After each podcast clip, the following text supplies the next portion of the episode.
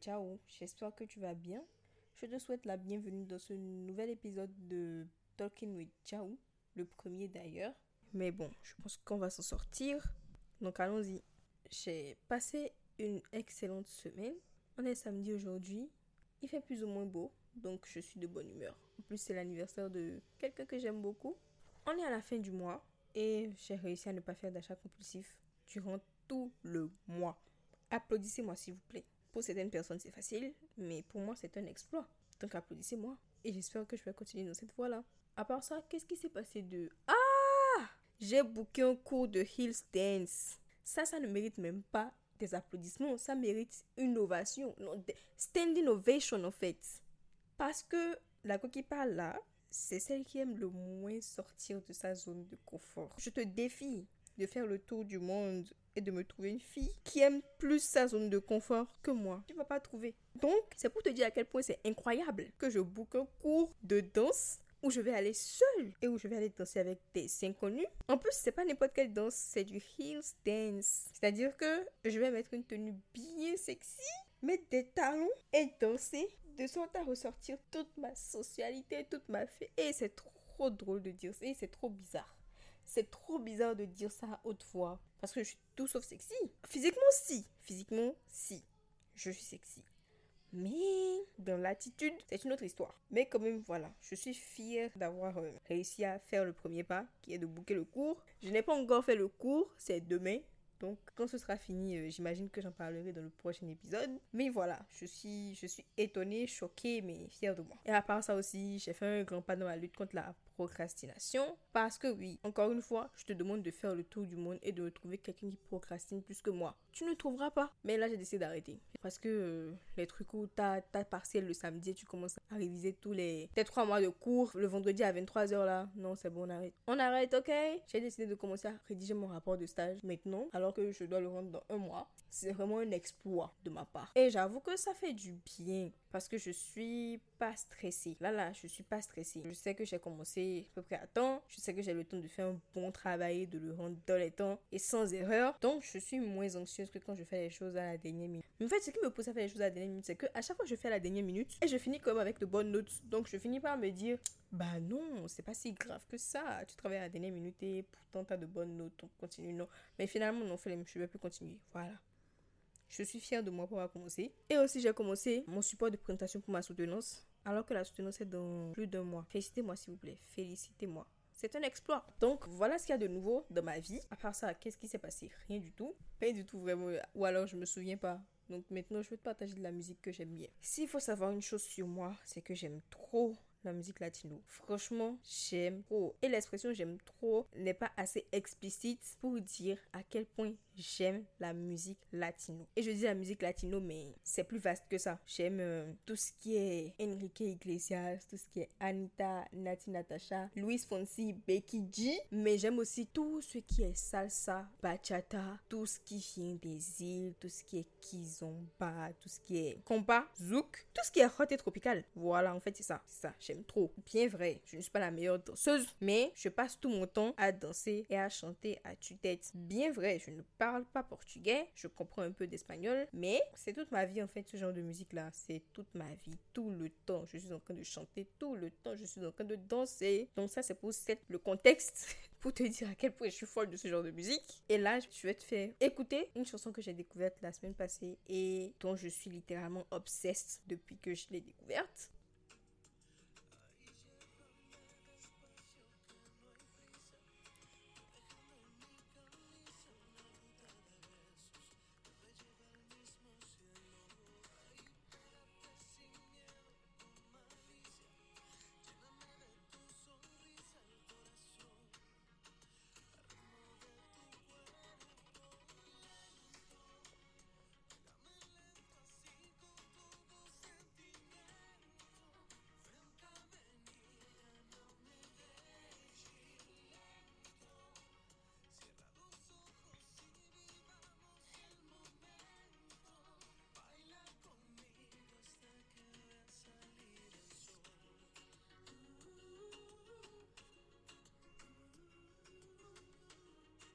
Voilà, j'aime trop. C'est doux, mais en même temps c'est hot. c'est le genre de chansons qui me donnent envie de me barrer de la France, d'aller me coucher sur un transat à Cancun. Là, je parle de façon très aléatoire, mais voilà, c'est pour te dire que ce genre de chansons me donne soif de soleil, soif de chaleur, etc., etc. Le titre c'est Lento et l'auteur c'est Daniel Santa Cruz. J'ai saigné la chanson depuis une semaine, enfin même pas une semaine, depuis plus d'une semaine, je l'écoute tout le temps. Mais l'inconvénient quand je fais ça, c'est que je finis fed up.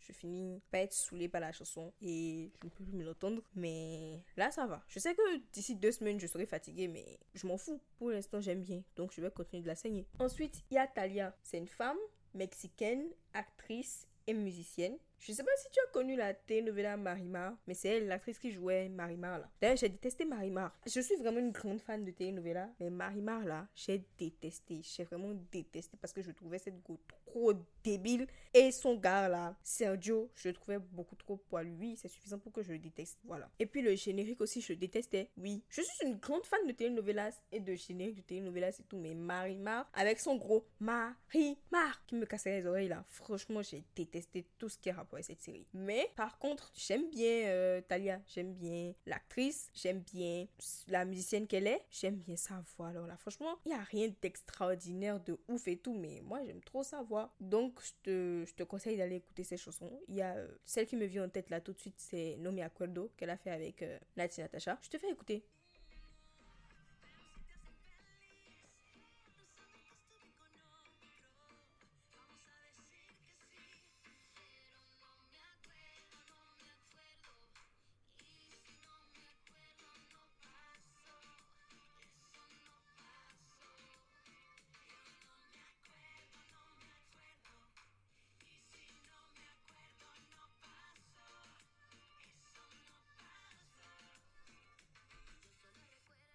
Voilà, j'aime bien. J'aime bien cette chanson et j'aime bien d'autres de ces chansons aussi, mais c'est celle dont je me suis rappelée sur le moment. Bon, après, ce type de musique ne résume pas mes goûts musicaux, mais alors pas du tout. J'ai pas de style de musique fixe. Juste, si c'est joli à entendre dans mes oreilles, je suis fan. Donc voilà. Et je suis plus chanson, je suis plus titre qu'album, je suis plus euh, titre aussi qu'artiste. Même artiste peut faire des dizaines de chansons que j'aime pas et une seule, j'aime. Par exemple, Damso. J'ai jamais accroché avec Damso. Je sais qu'il y en a qui vont me détester pour ça et puis je, honnêtement, je m'en fous.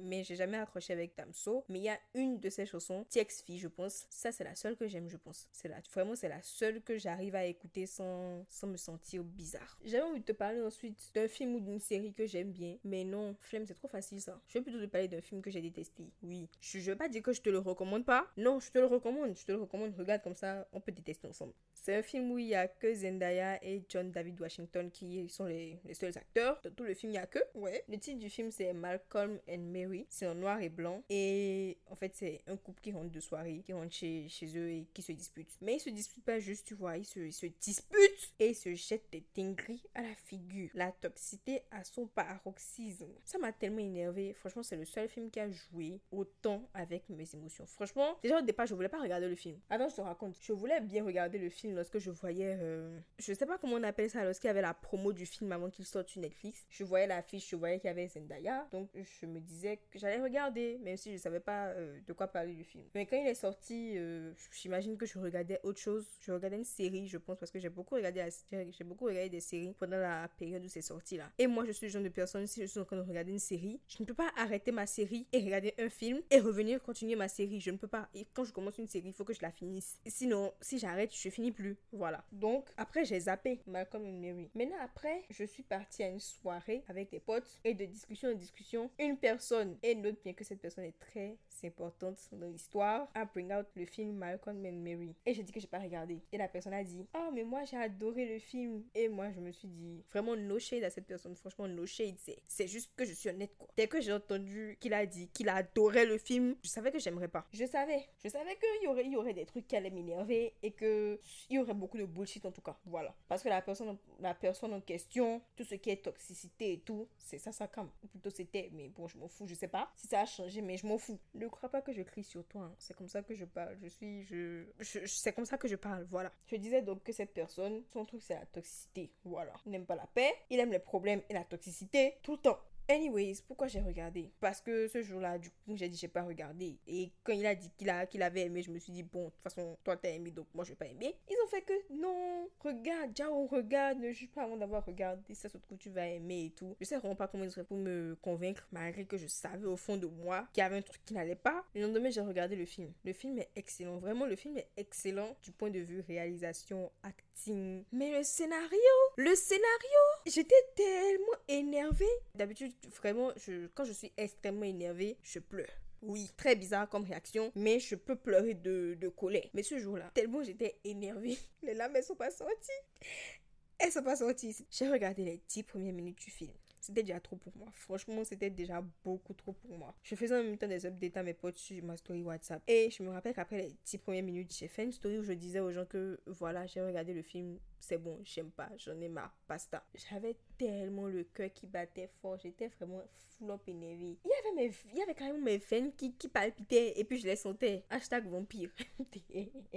Mais bon, là, il y a euh, des gens qui m'ont dit Ouais, mais non, faut pas être sensible comme ça. Et puis de toute façon, regarde le film jusqu'à la fin. Tu peux pas juger tout le film sur la base de 10 minutes de visionnage et tout. Et puis du coup, je me suis dit Bah, prends sur toi et regarde jusqu'à la fin. Comme ça, tu pourras tout critiquer. Tu pourras critiquer le film dans son entièreté et tout. Mais quand même, à ce moment-là, je me disais que j'allais pas aimer le film. Mais je m'attendais pas à ce que ce soit aussi triggering. Je m'attendais vraiment pas à ce que ça, ça me mette hors de moi à ce point-là. C'est le film que j'ai eu le plus de mal à regarder. C'était vraiment très très très dur à regarder. Je mettais pause à chaque fois pour souffler et faire des stories où j'insultais les deux personnages. Je les insultais eux, toute leur famille, leurs ancêtres et tout. Et si, si je pouvais insulter celui qui m'a qui m'a conseillé le film sur ma story, je, je l'aurais fait aussi. C'est la vérité. Je, je l'aurais insulté. Voilà. Je ne suis pas habituée à être une spectatrice passive. Vraiment, quand je regarde un film ou une série, je me plonge dedans. Je, participe activement. C'est-à-dire que si, si on pouvait entrer dans la télé, mais je, je s'entrerai tout le temps. Je participe, mais je participe activement, mais ça veut pas dire que ça me sollicite euh, autant émotionnellement et tout. Non, mais ce film-là, franchement, il m'a attrapé par la gorge, il m'a dit oui, je vais te niquer. Ça m'a trop rappelé des trucs, des trucs horribles. Franchement, des souvenirs que j'avais enterrés. Ça m'a fait réfléchir, tellement que j'étais vraiment trop secouée quand j'ai fini de regarder. Et en plus, en plus,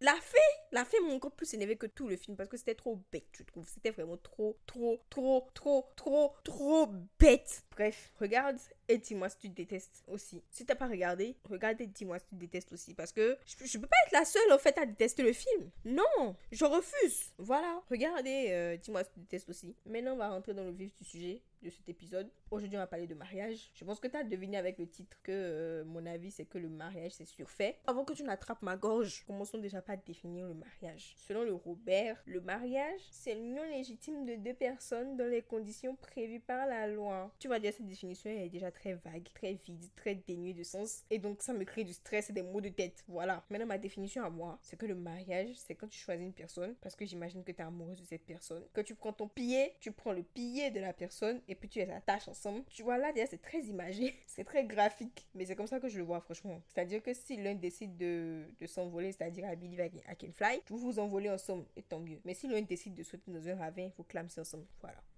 C'est ma définition. Mais, mais on va décortiquer mon avis ensemble, d'accord? Alors, là, je voudrais faire un petit disclaimer. Ce podcast n'est pas du tout à destination de mes parents, mais la vie est bizarre, le monde est petit, donc euh, même si je pense pas qu'ils aient déjà entendu parler de podcast dans leur vie, il se pourrait qu'ils tombent un jour dessus. Et par moi, je suis désolée si vous tombez dessus et que vous décidez d'écouter, bah, c'est à vos risques et périls parce que c'est pas à votre destination. Voilà. Ça, c'était le disclaimer. Le mariage, je trouve ça surfait dans le sens où ce n'est pas aussi extraordinaire que ce qu'on veut nous faire croire. Je n'ai jamais été mariée et j'en suis même très loin. Mais j'ai déjà côtoyé des personnes mariées. J'avoue que mon avis est basé uniquement sur ce que j'ai pu observer des couples mariés que je connais. Alors, bien évidemment, la base, c'est mes parents. Puisque c'est avec eux que j'ai grandi, c'est avec eux que j'ai vécu la majeure partie de ma vie. Je suis béninoise, j'ai grandi avec tes parents, tous les deux béninois et chrétiens. Ils sont mariés légalement et traditionnellement, mais pas religieusement. Quand je dis traditionnellement, c'est qu'ils ont fait la dot. Mais ils sont mariés euh, religieusement. J'ai deux sœurs, je suis l'aînée de la famille. Et comme je le disais, mes parents sont mariés depuis mes deux ans. Quand j'avais cet âge-là, je m'en foutais honnêtement, je m'en foutais totalement du mariage, tout ce qui est mariage, tout ce qui est bisous, etc. Je m'en foutais, mais de fou. J'ai commencé à prêter un peu plus attention quand j'ai commencé à être témoin des disputes de mes parents. J'étais très jeune quand j'ai vu mes parents se disputer violemment pour la première fois. J'imagine qu'ils se disputaient comme tous les couples, mais en fait, la première, la première dispute qui m'a marqué, j'étais très jeune. Je ne saurais pas dire exactement quel âge j'avais, mais j'étais en primaire et ma deuxième soeur n'était pas encore née. Donc j'avais moins de 8 ans. À ce moment-là, j'ai commencé à me dire que je ne me mettrais jamais dans une situation qui permettrait à quelqu'un, en particulier un homme, de me traiter comme mon père traitait ma mère. En l'occurrence, la situation en question, c'est le mariage. Donc à cet âge, j'ai commencé à me dire que je ne me mettrais pas dans le mariage. Donc en gros, mes parents se disputaient tout le temps et de façon de plus en plus virulente. Et se faisaient jamais, enfin, il y avait ça d'un côté et de l'autre côté, il y avait le fait qu'ils ne se faisaient jamais de démonstration d'affection. Pas de ça va, comment s'est passée ta journée, pas de bisous, pas de câlins, pas de dates, pas de trucs de couple et pas de gentillesse en vrai. C'est juste, il n'y avait pas de d'affection effective. Je sais pas si tu vois ce que je veux dire. Ils achetaient des tissus l'un pour l'autre quand c'était la Saint-Valentin, quand c'était leurs anniversaires. Ma mère cuisinait, elle faisait tout le ménage, mais après ça, c'est considéré comme son devoir. Donc mon père le prenait bien pour acquis et trouvait même le moyen de se plaindre. Bref, sinon à pas ça, voilà. Donc imaginez-moi, petite fille, 7 ans, qui voit ça, qui vit dans ça tous les jours. J'étais en mode, vous m'excuserez beaucoup, mais merci, non merci en fait. Not for me. En plus, à des moments, je me rendais compte que c'était pas vraiment ça le mariage, ou plutôt que c'est pas censé être ça le mariage, parce que je regardais la télé. Et même si à la télé, il y avait beaucoup de choses qui étaient fucked up, je me disais que le mariage, c'était quand même censé être mieux que ça, tu vois. Et quand je parlais avec ma mère, parce que, for some reason, j'ai compris très jeune que je ne pouvais pas avoir avec mon père des conversations qui impliquent qu'il se remette en question, même un minimum. Donc, je disais que quand je parlais avec ma mère, elle trouvait que c'était moi la folle. Elle me répondait des trucs comme on est en Afrique. Ici, c'est ça le mariage.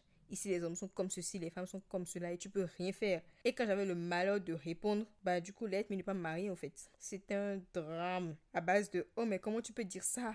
Oh, le mariage c'est merveilleux. Faut arrêter de te maudire comme ça. Une femme doit se marier. Tu es en train de te maudire toi-même. Pourquoi? Parce qu'une femme peut. Ah Une femme peut pas être heureuse sans un homme et ceci et cela. Tout ça, en sachant que je la vois, en sachant que je l'observe, je vois ce qu'elle vit et je vois que c'est tout le contraire de ce qu'elle veut me faire croire. Donc c'est comme si tu as un téléphone, ton téléphone, l'écran est pété. Tu vois que l'écran est pété, je vois que l'écran est pété. Tu vois que je vois que l'écran est pété, mais tu me reproches de ne pas vouloir le même téléphone.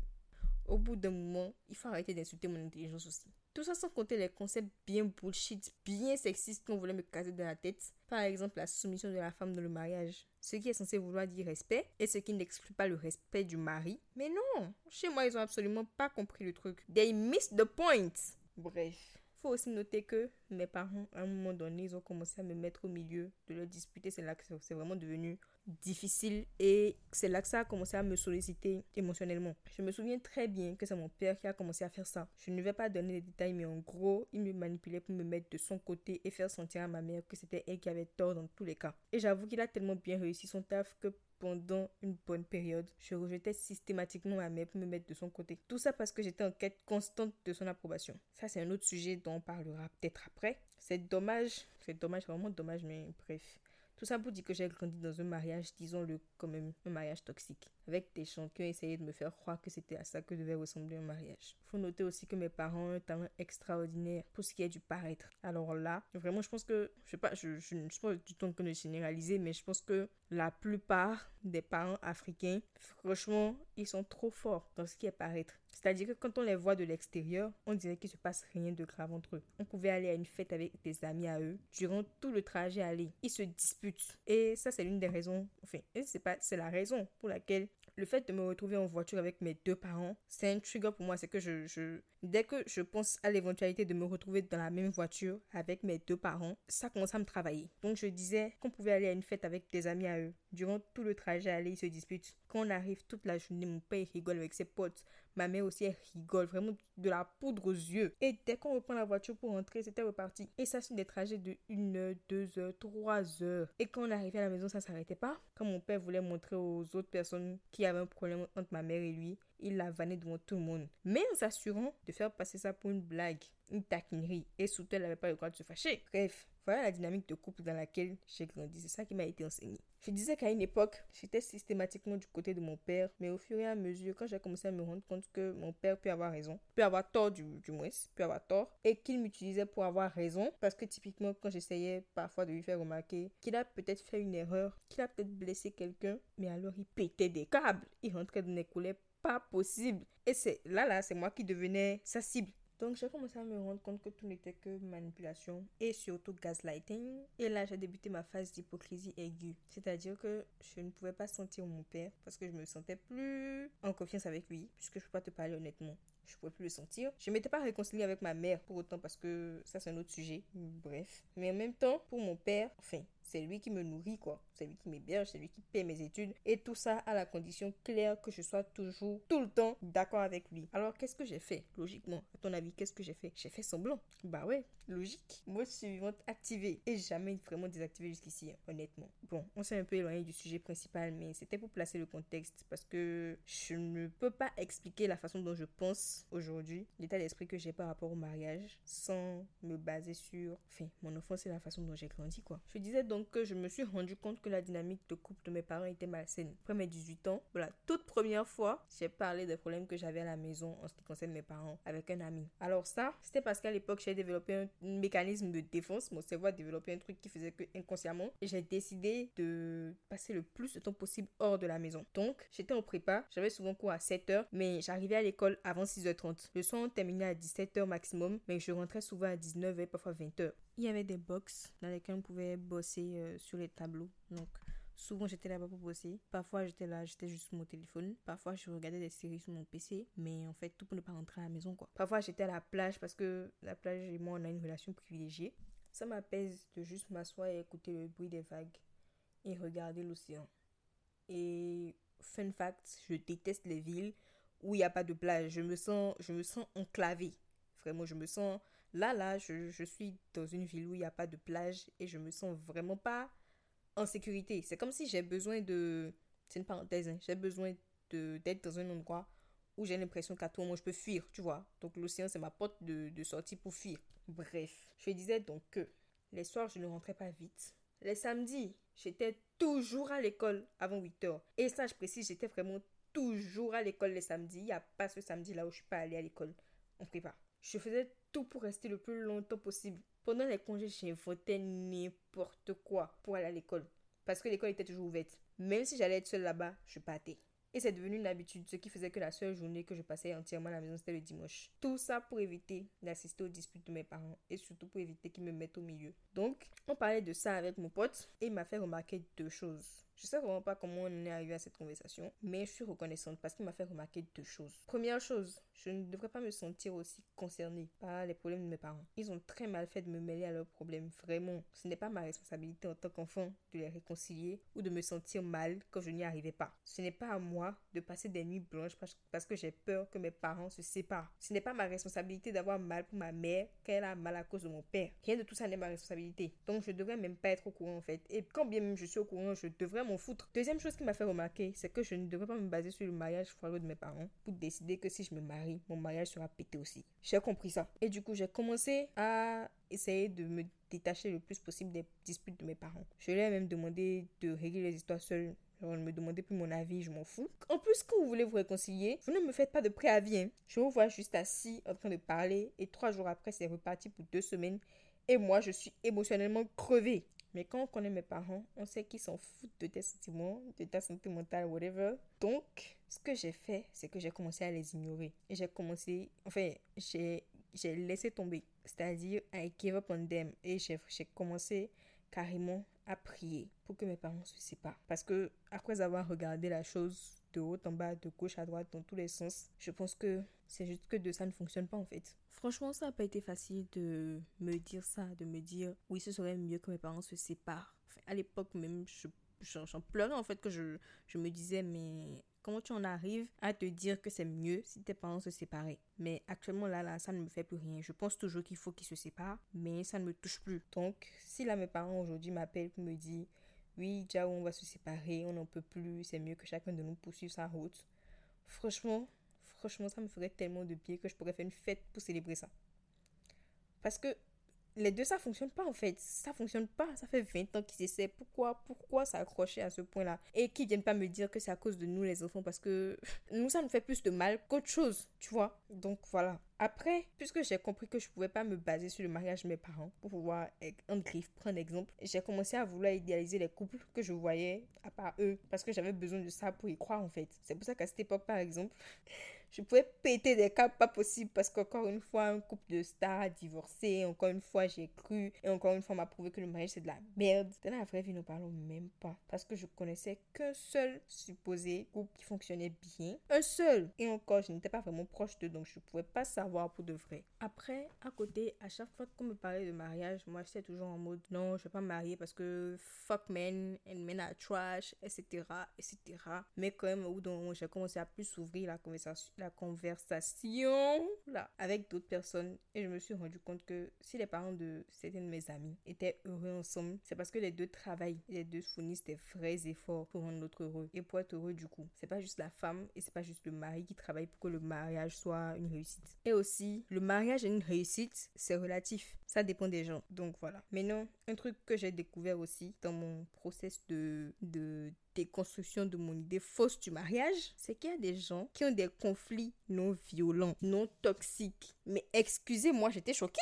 J'ai jamais vu ça de ma vie, moi. En anglais, on dit We have disagreements, not arguments.